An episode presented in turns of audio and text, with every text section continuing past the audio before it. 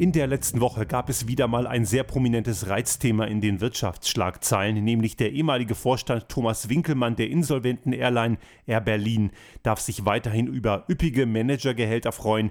Bis zu 4,5 Millionen Euro sind für ihn wahrscheinlich noch drin, während andere Mitarbeiter dieses Unternehmens um ihre Existenz und um ihre Weiterbeschäftigung fürchten müssen. Es ist mittlerweile bekannt, dass die deutsche Lufthansa einen gewissen Teil von Air Berlin übernehmen wird und damit sicherlich auch die einen oder anderen Mitarbeiter, allerdings bei weitem nicht alle. Und hier kommen natürlich unweigerlich wieder die Fragen, warum es wieder die Kleinen trifft und man die Großen wiederum verschont. Getreu dem Motto, der Teufel scheißt immer auf den größten Haufen. Und der Fall von Herrn Winkelmann ist leider kein Einzelfall. Immer wieder tauchen solche Meldungen auf. Zum Beispiel konnten wir Anfang des Jahres in den Schlagzeilen lesen, dass Christine Hohmann-Denhardt als ehemaliges Mitglied des Volkswagen-Vorstands und einer Mitgliedschaft von gerade mal etwas mehr als einem Jahr rund 12 Millionen Euro kassiert für eine sehr kurze Laufzeit. Oder auch Herr Winterkorn, der einer derjenigen war, die die Misere im Volkswagen-Konzern mit angerichtet haben und er darf sich momentan über ein üppiges Salär freuen man spricht da etwa von etwa 3.000, 3.500 Euro pro Tag. Rentnersalär und dazu kommen noch diverse andere Boni. Ebenfalls in den Schlagzeilen der letzten Wochen war Georg Funke, ehemaliger Vorstandschef der Hypo Real Estate, der letzten Endes vor Gericht keine großen Folgen erwarten muss. Er hat ja auch sogar seine Boni eingeklagt und dass man ihn jetzt nicht belangt, liegt einfach an der Verjährungsfrist des jeweiligen Falles. Also seine Anwälte haben das ganze Thema so lange in die Länge gezogen, bis das Ganze verjährt ist, weil die Gerichte überlastet sind. Das können sich eben nur Leute leisten, die die entsprechenden Anwälte bezahlen können und dass Herr Funke kein Genierer hat, seinen Bonus einzuklagen, obwohl er die Bank an die Wand gefahren hat und letztlich der Steuerzahler mit großen Milliardensummen einspringen musste, das grenzt geradezu oder nicht nur grenzt, das ist blanker Hohn. Und nun stellt sich unweigerlich die Frage, wie kann sowas möglich sein? Im Fall von Air Berlin Vorstand Winkelmann ist das Ganze sogar noch durch eine Bankbürgschaft abgesichert, wo man sich wiederum fragt, wer zahlt die? Auch wenn hier der Steuerzahler vermutlich nicht einspringt, so ist es trotzdem fragwürdig. Und hier ist die Frage nach legal und legitim wiederum sehr deutlich gefragt. Rechtlich betrachtet kann man eben diesen Leuten überhaupt gar keinen Vorwurf machen.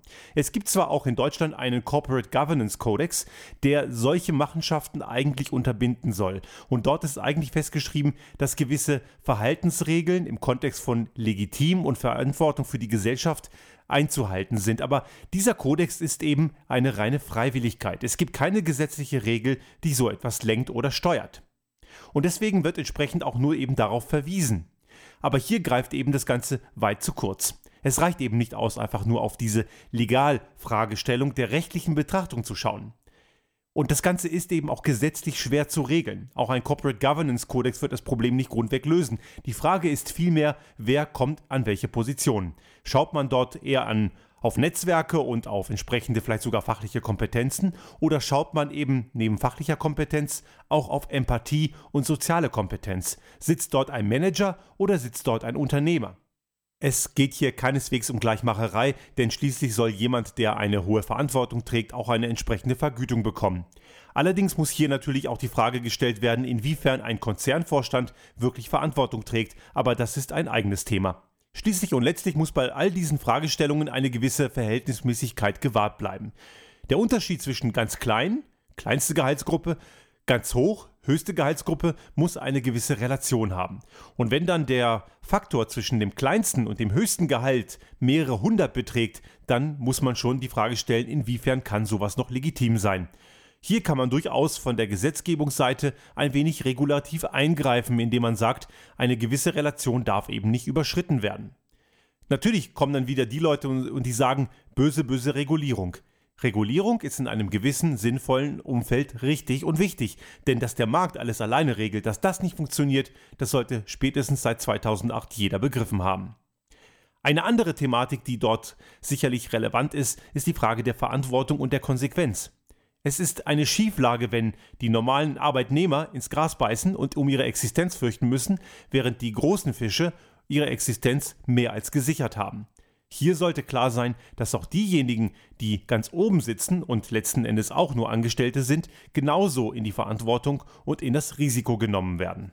Wir erleben ja momentan eine Zeit, wo viele Menschen in der Bevölkerung gegen die sogenannten Eliten wetteifern und gegen diese Eliten aufbegehren, auch wenn sie dann am Ende fragwürdige Kandidaten und Parteien wählen, die sogar noch viel schlimmer sind als diejenigen, die sie eigentlich bemängeln.